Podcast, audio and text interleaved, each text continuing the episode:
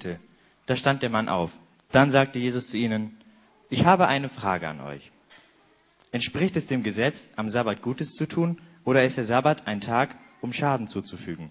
Ist er ein Tag, um Leben zu retten oder zu verrichten? Er sah einen nach dem anderen an und sagte dann zu dem Mann, streck deine Hand aus. Der Mann streckte seine Hand aus und sie wurde wieder gesund. Darüber gerieten die Gegner von Jesus außer sich vor Zorn und sie begannen, Pläne zu schmieden, was sie gegen ihn unternehmen könnten. Das ist das Wort Gottes. Dankeschön, Daniel. Wir schauen uns heute das Thema an, das Geheimnis des Sabbats mit dem Untertitel In die Ruhe kommen. Ich habe diese Woche diese Predigt vorbereitet, die, dieses Thema in die Ruhe kommen lag mir schon lange auf dem Herzen und ich muss euch sagen, ich hatte noch nie so eine stressige Woche gefühlt. Habe mir vorgenommen, naja, man muss ja als Pastor ein gutes Vorbild vorangehen und in die Ruhe kommen. Und ich hatte, habe mir dann Zeit genommen, um diese Predigt vorzubereiten, aber ich war innerlich völlig unruhig. Und diese ganzen, ganzen To-Dos, die in meinem Kopf waren und die ganzen E-Mails, die reinkamen und ich weiß nicht, wie es euch geht. Auf meinem Handy habe ich irgendwie vier Kommunikations-Apps und tausend SMS, die man beantworten muss. Und ich wollte mit der Vorbereitung beginnen und musste erstmal die ganzen E-Mails beantworten und die ganzen Nachrichten beantworten und meine To-Dos ausschreiben, dass ich aus dem Kopf bekomme und ich war völlig gestresst. Und im nächsten Moment war ich völlig frustriert, weil es war ja gerade Weihnachten und Weihnachten war extrem stressig. Ähm, wir hatten eine Feier nach der anderen. Wir hatten erst die MC-Mitarbeiterfeier bei uns zu Hause. Wer mitbekommen hat, äh, Ende November kam unser drittes Mädels zur Welt. Das heißt, wir waren recht ambitioniert, muss ich im Nachhinein zugeben. Wir hatten die Mitarbeiterweihnachtsfeier bei uns, hatten die Studentenweihnachtsfeier. Wir lieben, wir lieben feiern. Wir hatten die Studentenweihnachtsfeier bei uns. Ähm, dann kommt Weihnachten, das haben wir auch bei uns gehostet. Und okay, ihr wisst ja, vorbereiten, durchführen, nachbereiten. Dann ist die Herausforderung, unsere älteste Tochter hat am 29. Dezember Geburtstag. Das heißt, Weihnachten war vorbei die Vor Vorbereitung für den Geburtstag begann. Ich dachte dieses Jahr, heute bin ich echt früh, oder diesmal sind wir echt früh mit Geschenken dran. Aber die Krönung war, und das war eine gute Entscheidung, wir sind nach Hamburg gefahren. Das heißt, äh, nach Hamburg fahren mit, mit vier Frauen ähm, ist ein Umzug.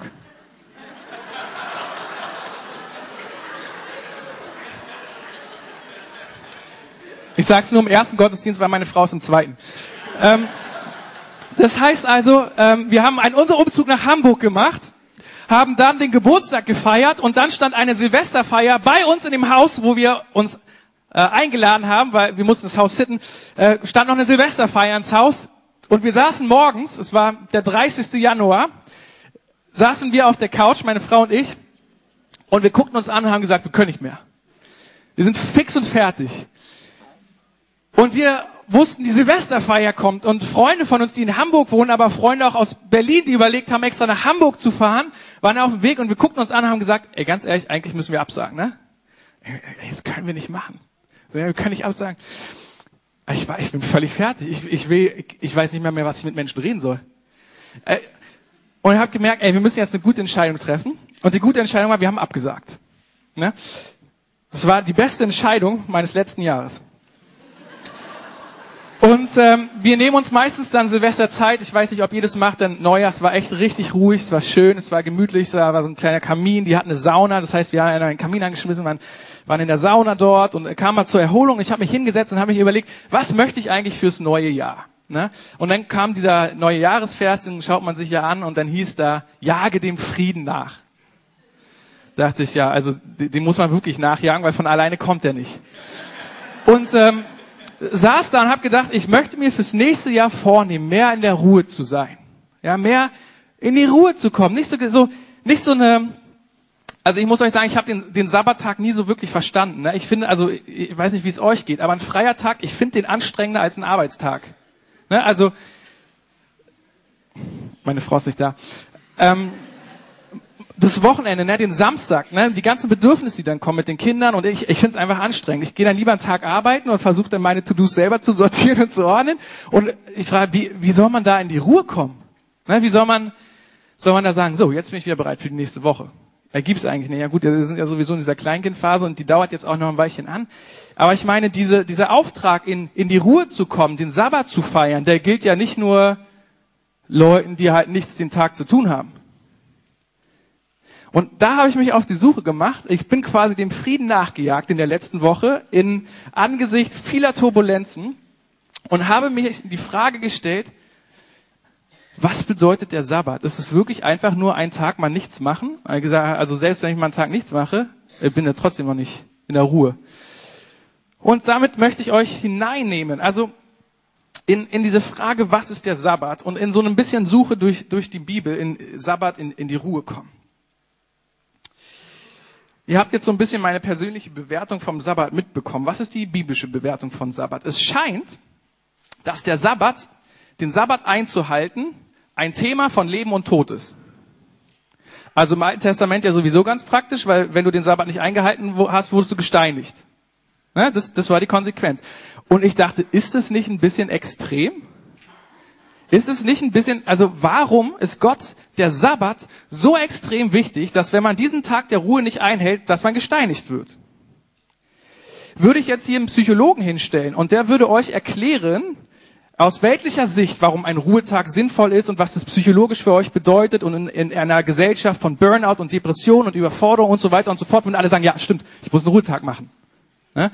Wenn Gott von vornherein sagt, ey Freunde, ne, von vornherein, schon im Paradies, ey Leute, wir einmal die Woche Ruhetag. Ne? Und sagen, okay, Gott ist ein bisschen streng. So. Aber es scheint, in die Ruhe zu kommen, innezuhalten, es scheint ein Thema von Leben und Tod zu sein. Ist immerhin das vierte Gebot in den zehn Geboten. Ne, also wenn ich hier was wären die wichtigsten zehn Gebote, die ich so weitergeben würde? Äh, frage ich mich, wäre der Ruhetag mit dabei. Und an vierter Stelle kommt, du sollst den Sabbat halten. Und dann springen wir zu Jesus und wir haben gerade die Textstelle gelesen und es scheint so, als sei der Sabbat, wie soll ich sagen, ich begebe mich da in gefährliche Gewässer. Also Jesus praktiziert seinen Dienst am Sabbat. Ne, was macht Jesus, wenn er umherläuft? Er heilt. Er ist ein Teil seines Dienstes. Am Sabbat geht er in die Synagoge. Was macht er? Er heilt. Und als die Pharisäer ihn konfrontieren und sagen, ey Kollege, heute ist Sabbat, äh, was soll das? Finde ich ganz interessant, Jesus widerspricht nicht. Er sagt nicht, oh ja, ihr habt recht, er hat nicht aufgepasst. Mich verwundern die Tage, wenn ich umherreise. Sondern stattdessen sagt er, und das lesen wir in der Stelle, ich bin der Herr des Sabbats. Und im ersten Moment klingt es so, als würde er sagen, na, weil ich der Herr des Sabbats bin, kann ich machen, was ich will. Aber wenn er der Herr des Sabbats ist, also derjenige, der Sabbat ins Leben gerufen hat, habe ich gedacht, gut, dann müssen wir uns mal die Stelle anschauen, die Umstände, was, was, was er damit meint. Also wir, wir gehen mal einfach in die Stelle, wo der Sabbat erschaffen wurde, ja? Ganz am ersten Kapitel, ganz einfach zu finden. Ja? Erste Seite aufschlagen, erstes Kapitel, ganz am Ende. Da haben wir die Entstehungsgeschichte vom Sabbat. Wie ihr wisst, es wird erzählt, Gott schuf die Erde am ersten, zweiten, dritten, vierten, fünften, sechsten Tag. Und dann kommt am siebten Tag die Einführung des Sabbats.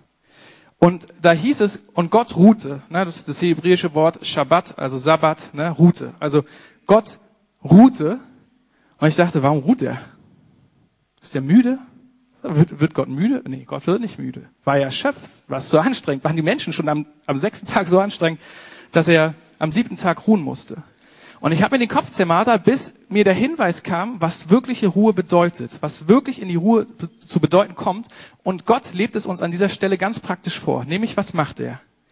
Er schaut auf seine Arbeit und kommt zu dem Fazit, sehr gut. Er schaut zurück auf seine Woche und kommt zu dem Fazit, wow, es ist sehr gut. Ey, was ich die, die Woche gemacht habe, das war sehr gut. Da gibt's nichts, was ich hinzufügen könnte. Es gibt nichts, was ich wegnehmen sollte. Es, es reicht aus, was ich gemacht habe. Es ist gut. Das macht der Herr am Sabbat. Und ich habe mir die Frage gestellt, ich habe es euch auch so aufgeschrieben, der Sabbat ist in erster Linie nicht die Abwesenheit von Arbeit, sondern die Anwesenheit tiefster Zufriedenheit über das Getane. Also Jesus hat geheilt am Sabbat. Ich bin der Herr des Sabbats. Und in die Ruhe zu kommen, den Sabbat zu leben, bedeutet auf seinen Tag zurück, also wir haben ja sogar einen Einzelnen, also Gott macht ja auch so kleine Sabbatze, ne? So, am, am Ende jeden Tages schaut er zurück und er sah, dass es gut war. Er hält inne, guckt auf das, was er gemacht hat und sagt, und, und er sah, dass es gut war. Und dann dachte ich, schön für Gott. Aber wenn ich auf meine Woche gucke, komme ich nicht zu diesem Fazit. Wenn das bedeutet, in die Ruhe zu kommen, dann ist es einfacher, einfach einen freien Tag die Woche frei zu schaufeln, als diesen Anspruch zu haben, auf seinen Tag, auf die Woche zurückzugucken und zu sagen, es reicht. Ich muss nichts hinzufügen. Ich habe nichts vergessen. Es ist sehr gut.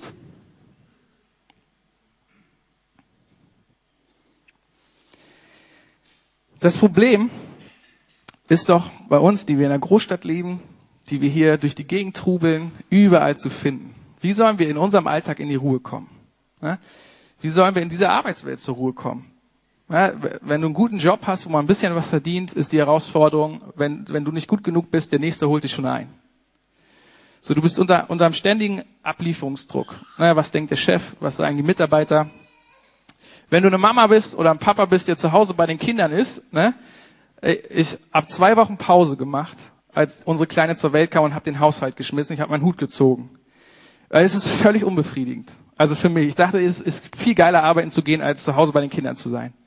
Einfach weil ich gemerkt habe, du hast die eine Sache fertig gemacht und schon stand die nächste ins Haus. So, du hast gerade geputzt, dann hast du die Kinder kurz spielen lassen, während du das Mittagessen vorbereitet hast, kommst zurück ins Wohnzimmer und alles wieder eine Katastrophe dachte ich, wie kannst du am Ende des Tages als Vater oder Mutter dich hinsetzen und voller, voller Zufriedenheit mit einem Lächeln auf dem Gesicht sagen, oh, es war so ein guter Tag. Meine Arbeit hat ausgereicht, weil wenn du das eine beendet hast, war das nächste schon wieder auf dem Tisch. Und, und, und dann guckst du zurück und denkst, ich habe heute eigentlich Wäsche gewaschen, geputzt, gekocht, habe dann äh, noch die Kinder von da abgeholt, dann zum Fußball. Dann, äh, okay, meine Mädels spielen kein Fußball, also jetzt plakatives Beispiel. Ähm, aber du guckst auf den Tag, wie kannst du da zufrieden sein? Oder wenn du gerade auf Jobsuche bist oder dein Job schwer, äh, schwer herausfordernd ist, wie kannst du da am Ende des Tages zum Fazit kommen? Jo, hat gereicht, schön. Cool. Es reicht aus. Es ist genug. Das Problem ist doch, die Realität ist doch in unserem Alltag, es hört nie auf. Es hört nie auf. Selbst wenn man die Sachen geschafft hat in der Woche, die man geschafft hat. Ich, also ich bin so ein Perfektionist, ich finde immer noch was, was ich hätte besser machen wollen. Ich finde immer noch was, was ich hätte ändern wollen oder anders machen wollen. Gott überhaupt nicht. Jesus, witzigerweise, also was heißt witzigerweise, er ist der Herr des Sabbats. Wenn wir Jesus anschauen, der ruht völlig in sich. In welche Situation der gebracht wird. Ne? Die Leute um ihn herum rasten völlig unverhältnismäßig aus, wollen ihn steidigen wegen des, was er gesagt hat. Ne? Es gibt so eine Stelle, wo er vor die Stadt gezerrt wird und dann kommt einfach so, gut, Jesus, der ist sowieso ein bisschen cooler als ich. Aber der läuft dann durch die Menge durch, so, sagt, okay, ciao. So, und du bist so, wow, der hat, der weiß immer, er sieht immer, er sagt, ich sehe, was der Vater tut und das tue ich. Er scheint immer die richtigen Prioritäten zu setzen, jedes Mal. So, er weiß immer, zu wen er gehen muss, wohin er als nächstes gehen muss. Und ich bin so, oh, wenn ich nur wüsste, was ich, die, was in der nächsten Stunde, was ich schaffen müsste, was, was, was dran ist, wie ich meine Prioritäten sortieren muss. Vielleicht heute reicht es, was ich geschafft habe. Aber was ist mit morgen?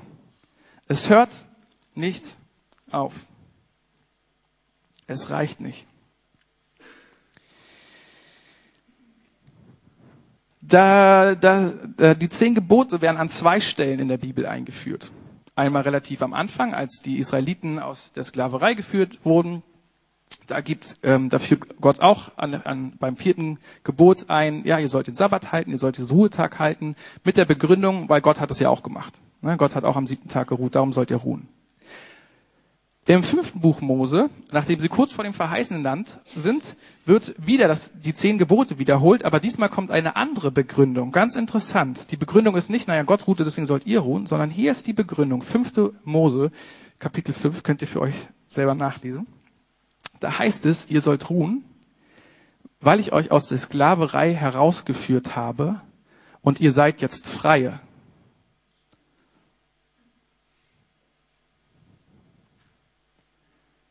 Moment, das ist anders. Was ist das Problem eines Sklaven? Er muss immer, zu jeder Zeit, rund um die Uhr bereit sein, anpacken und dienen. Und was argumentiert hier? Gott, das seid ihr nicht mehr. Moment, ihr seid keine Sklaven mehr. Ihr seid Freie. Und weil ihr Freie seid, weil ihr zu mir gehört, weil ihr nicht mehr zu dem Reich der Sklaverei gehört, sondern weil ihr zu meinem Reich gehört, sollt ihr den Sabbat halten, sollt ihr einen Ruhetag machen. Freie Kinder Gottes dürfen einmal die Woche zur Ruhe kommen, können abends zur Ruhe kommen und sagen, ey, es, es reicht aus. Und ich habe festgestellt, und diese Frage, die stelle ich mir selber und diese Frage stelle ich euch, sind wir vielleicht manchmal doch noch Sklaven? Sklaven der Arbeit, Sklaven der Gesellschaft, Sklaven von Leistung, Sklaven von, und das ist jetzt ein, für mich eine große Herausforderung, von äußeren Erwartungen. Wenn ich mir im Alltag angucke, was ich mache, aufgrund der Erwartungen, die andere Menschen an mich stellen, dann stelle ich fest, das macht mich fertig. Dann stelle ich fest, ich werde diese Erwartungen nicht erfüllen. Und das spüre ich. Und für mich ist die Frage, bin ich ein Sklave der Menschen oder bin ich der Sklave meiner Arbeit? Ich habe eine schöne Arbeit, aber auch meine schöne Arbeit, da fühlt man sich manchmal als Sklave. Und die Frage ist, bin ich der Sklave meiner Arbeit? Oder bin ich ein freies Kind Gottes? Kann ich entspannt sagen, hey, weißt du was, deine Erwartungen sind schön, aber Gottes Erwartungen sind schöner. Und für mich drückt der Sabbat aus die Frage, von wem gehörst du? Wem gehörst du?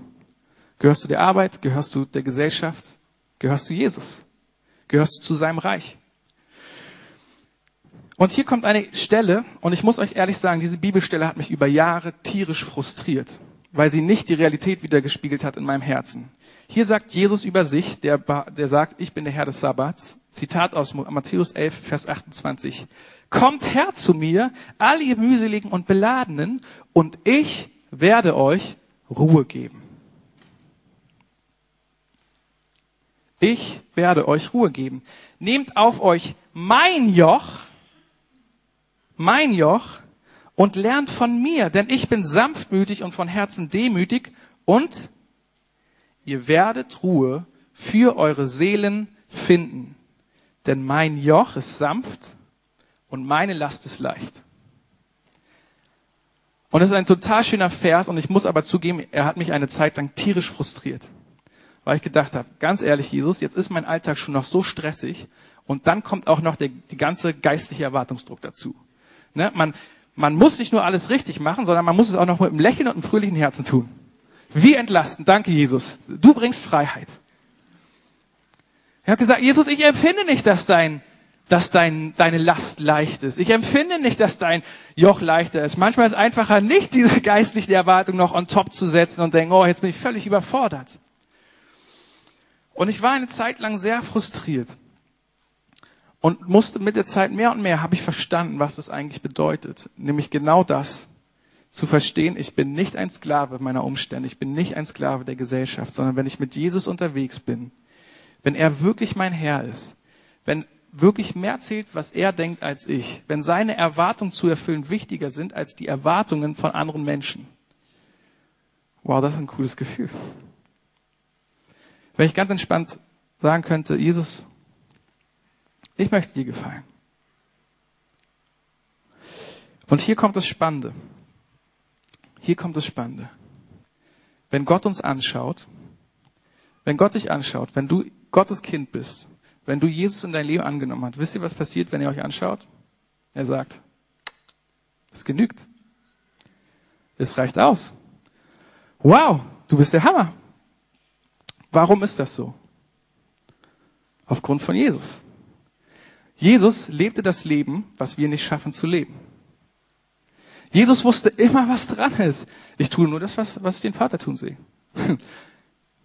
Da soll ich hingehen? Ja, ja, ich gehe dahin. Oh, ich habe deine Erwartung nicht erfüllt, aber die Erwartung erfülle ich. Gott hatte gar kein Problem, Leute mit ihren Erwartungen stehen zu lassen. Ne? Jesus, ich will auch noch, ich will. Jesus zieht weiter. Jesus starb den Tod, den wir verdient hätten. Und was waren seine letzten Worte, als er dort am Kreuz hing und die ultimative Unruhe spürte, die man spüren kann? Weil warum? Jesaja spricht davon, der Gottlose wird keinen Frieden finden. Und was passierte am Kreuz? Alle Schuld, alle Sünde, alle Vergehen, alle lagen auf Jesus. Und als er in diesem Moment war und alle Sünde auf ihn äh, gelegt wurde, spürte er eine Unruhe, spürte er ein Zerreißen in sich, das er zuvor nie gespürt hatte. Und in dem Moment, als er stirbt, sagt er was? Es ist vollbracht. Es ist vollbracht. Es genügt. Es reicht aus. Es wurde alles erledigt. Es wurde alles getan. Ich habe es vollbracht. Das heißt, das einzig Paar Augen auf dieser Welt, das du beeindrucken musst, schaut dich an und sagt, es genügt. Es reicht aus. Selbst wenn du am Ende des Tages zum Schluss kommst, also die To-Do die To-Do, die To-Do, die To-Do, das muss ich, das muss ich, jenes muss ich, schaut Jesus dich mit einem Lächeln an und sagt, hey, es genügt. Es reicht aus. Wenn du Jesus gehörst, wenn du ihm dienst, dann schaut er dich mit diesen Augen an. Sagt dir, mein Joch ist leicht und ich werde dir Frieden geben. Und die Frage ist, spürst du dieses leichte Joch? Vertraust du Jesus in dem, was er sagt? Und ich habe festgestellt, bei mir fällt es dann, äh, kommt so eine Spirale. Ne? Man denkt, wenn, wenn man jetzt ganz praktisch für den Alltag, Alltag denkt, ne? man hat die ganzen To-Dos auf dem Schirm. Ne? Und abends soll man sich dann hinsetzen und sagen, es genügt. Ne? Dann fängt schon wieder bei mir an zu rattern. Aber? Aber trotzdem muss ich ja noch das und das und das und das und das und jenes. Und ich stelle fest, dass ich ein unglaubliches Problem habe, Gott zu vertrauen. Weil ich feststelle, ist, er sagt zu mir, wenn du mir nachfolgst, kümmere ich mich um deine Bedürfnisse. Wenn ich sogar ein Spatz, der nicht mal ein Euro wert ist, versorge mit Essen, dann werde ich dich doch erst recht versorgen. Und ich habe mir die Frage gestellt, vertraue ich wirklich, dass Gott der Versorger meiner Familie ist oder bin ich der Versorger meiner Familie? Und ich habe eine Antwort im Kopf. Ich habe eine richtige geistliche Antwort und ich habe eine realitätsnahe Antwort. Nämlich, naja, wenn ich nicht dafür sorge, wer sorgt denn dann dafür? Und ich merke, ich bin noch so weit von der Realität entfernt, von wie Jesus sagt, wie Nachfolge aussieht. Wisst ihr, was der Hebräerbrief beschreibt, wie Nachfolge aussieht? Hebräer 4, Vers 10. Ich bin umgekippt. Ich habe immer diesen Vers überlesen. Hier steht, wer in Gottes Ruhe hineingekommen ist, wird sich von seiner Arbeit ausruhen, so wie auch Gott nach der Erschaffung der Welt geruht hat. Hier Beschreibung, was ein Christ ausmacht. Ich lese nochmal vor. Ich habe ihn auch vorher noch nie zuvor gesehen also schon mal drüber gelesen. Wer in Gottes Ruhe hineingekommen ist, wird sich von seiner Arbeit ausruhen, so wie auch Gott nach der Erschaffung der Welt geruht hat. Und dann dachte ich, wow Herr, mir fällt es so schwer, dir zu vertrauen. Wenn ich zurückgucke, habe ich irgendeinen Mangel erlebt. Der Herr hat immer versorgt. Finanziell, familiär, jobmäßig. Und die Frage für mich, die sich durch diese Vorbereitung der Predigt aufgerufen hatte, war, Jesus, was bedeutet das für mich? Was, was muss ich ändern? Ne, meine erste Reaktion war, ich brauche wieder mehr freie Tage. Dann ich, Moment, die mehr freien Tage, also die, sind, die brauchen wir, es ist gut, wir brauchen diese Momente innezuhalten und jeder von euch sollte heute überlegen, hey, wann, komm, wann nehme ich mir diese Momente, um in diese Ruhe zu kommen? Gar nicht die Frage. Aber ich merke, nein, nein, nein, da steckt mehr dahinter. Es ist nicht einfach nur getan mit, äh, ich arbeite einfach weniger. Ich arbeite auch viel zu gern. Sondern die Frage ist, wie komme ich in diese wirkliche, in diese tiefe Ruhe? Und ich merke, ich schaffe es nur durch zweierlei. Nämlich durch die eine Frage, die ich beantworten muss, vertraue ich Gott, dass er mein Versorger ist? Vertraue ich Gott, dass er der Versorger meiner Familie ist, der Versorger meiner Freunde? Vertraue ich darauf, dass wenn ich die Bedürfnisse meiner Freunde nicht erfülle, dass Gott sie erfüllen wird? vertraue ich darauf, wenn ich am Tag nach Hause komme und merke, ich werde den Bedürfnissen meiner Kinder nicht gerecht, weil ich völlig gestresst, völlig genervt bin, sie schon wieder anpappe, sagt, geht jetzt um 20 Uhr ins Bett, damit ich noch anderthalb Stunden habe, bevor ich mich Bett fertig mache und selber hinlegen muss.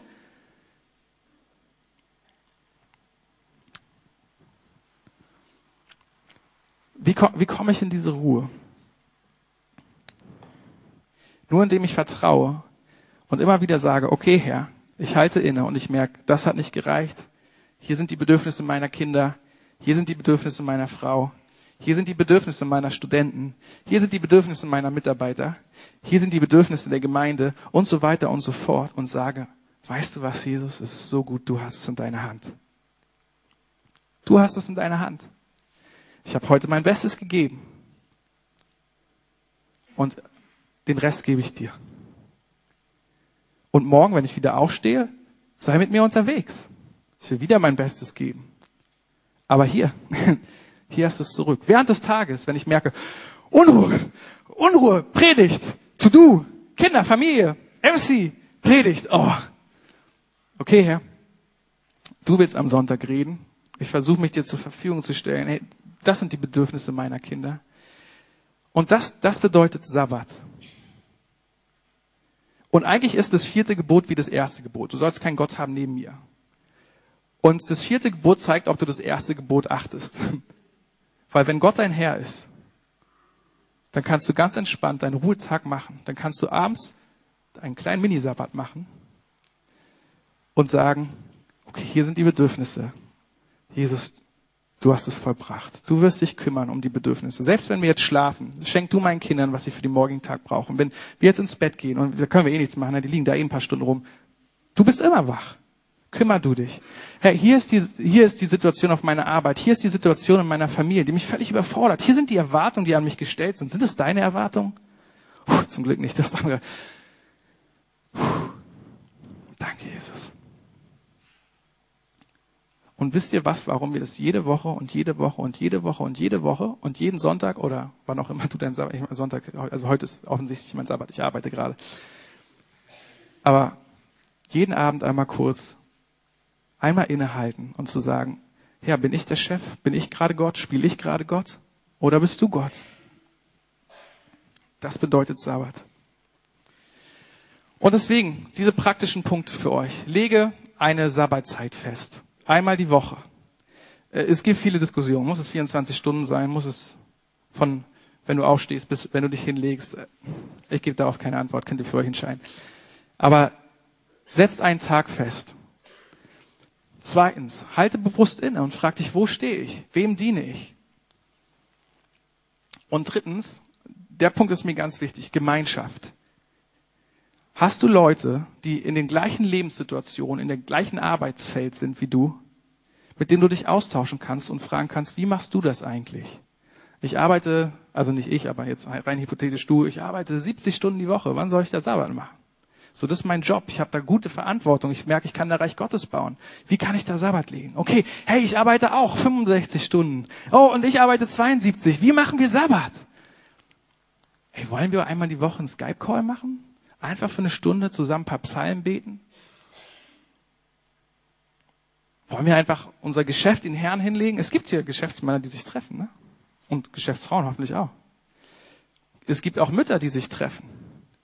Es gibt auch Jugendliche und so weiter, Leute, die sich treffen. Es gibt Kleingruppen, die sich unter der Woche treffen. Vielleicht könnt ihr in dieser Woche mal mit der Kleingruppe darüber sprechen. Hey, wie, wie macht ihr das mit dem Sabbat?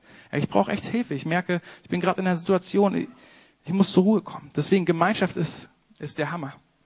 Da können wir einander herausfordern. Meine Frau hilft mir immer sehr gut damit. Die weiß immer, wenn ich zu viel mache. Und ich merke auch für mich, ganz praktisch bedeutet es, ich werde dieses Jahr ein paar Sachen absagen müssen. Sachen, die mir Spaß machen, wo ich gut drin bin. Und ich finde es einfach super geil, wie Leute einen feiern, wenn man das macht. Da bin ich ganz ehrlich. Und dann merke ich, das ist die falsche Motivation. Merke, ich will hier Leute Bedürfnisse, ich will mich selbst beeindrucken, ich will Leuten was beweisen. Und ich merke, das wird wehtun und es wird schade sein. Aber ich will ja mehr und mehr dahin kommen, was Jesus sagt, auch zu sagen, hey, ich will, will das tun, was ich den Vater tun sehe. Und ich möchte in, in, in diese Ruhe kommen, in diese ganz tiefe Ruhe. Und selbst wenn alles um mich drumherum tobt, ich in dieser Ruhe sein kann, weil ich, weil ich Jesus vertraue. Und deswegen würde ich gerne, also ich bin super dankbar, dass wir heute das Abendmahl feiern. Und Rüdiger wird gleich äh, das übernehmen und die Einsetzung machen. Und heute fände ich es schön, wenn wir so ein bisschen diesen Aspekt im Hinterkopf behalten von, ey Jesus, diese drei Worte, die möchte ich heute mit ins Abendmahl nehmen, die du ausgesprochen hast und die Realität sind für einen jeden, der dir nachfolgt, nämlich es ist vollbracht. Und wenn du gestresst kommst, wenn du auf deine Woche guckst und merkst, boah, da dreht sich mir jetzt schon der Magen um, so, dann nimm das mit zum Abendmahl und erwarte, wenn du aus dem Kelch trinkst, wenn du so von seinem Leib isst, wenn du Jesus in dich aufnimmst, erwarte, dass er anfängt, die Umstände zu verändern, indem du ihm sie hinhältst. Und nimm dir Zeit zu überlegen, wo muss ich vielleicht reagieren? Was ist für mich dran? Wenn du Jesus noch nicht kennst und du hier sitzt, ich glaube auch, dass in dir der Wunsch ist, zu sagen, ich wünsche mir diese tiefe Ruhe. Und ich sage dir, es ist eine gute Chance zu sagen, okay, Jesus, ich probiere es mit dir aus. Wenn du sagst, ich soll zu dir kommen, merke, ich bin beladen, ich bin mühselig, und du sagst, du wirst mir Ruhe geben, okay, ich versuch's. Jesus, wenn das Realität ist, dann möchte ich dir nachfolgen und dann möchte ich das erleben. Das heißt, es ist heute auch deine Chance zu reagieren und zu sagen, heute möchte ich diese Entscheidung festmachen. Vielleicht musst du die Entscheidung auch wieder festmachen. Vielleicht merkst du, ja, ich, ich bin Sklave von dem oder von dem, aber Jesus, du bist mein Herr. Ich, vielleicht können wir noch mal diesen Bibelvers ranwerfen, den letzten. Was Jesus zu uns sagt, der Herr des Sabbats, kommt zu mir her, alle ihr mühseligen und beladenen, und ich werde euch Ruhe geben. Nehmt auf euch mein Joch und lernt von mir, denn ich bin sanftmütig und von Herzen demütig. Und ihr werdet Ruhe finden für eure Seelen, denn mein Joch ist sanft und meine Last ist leicht.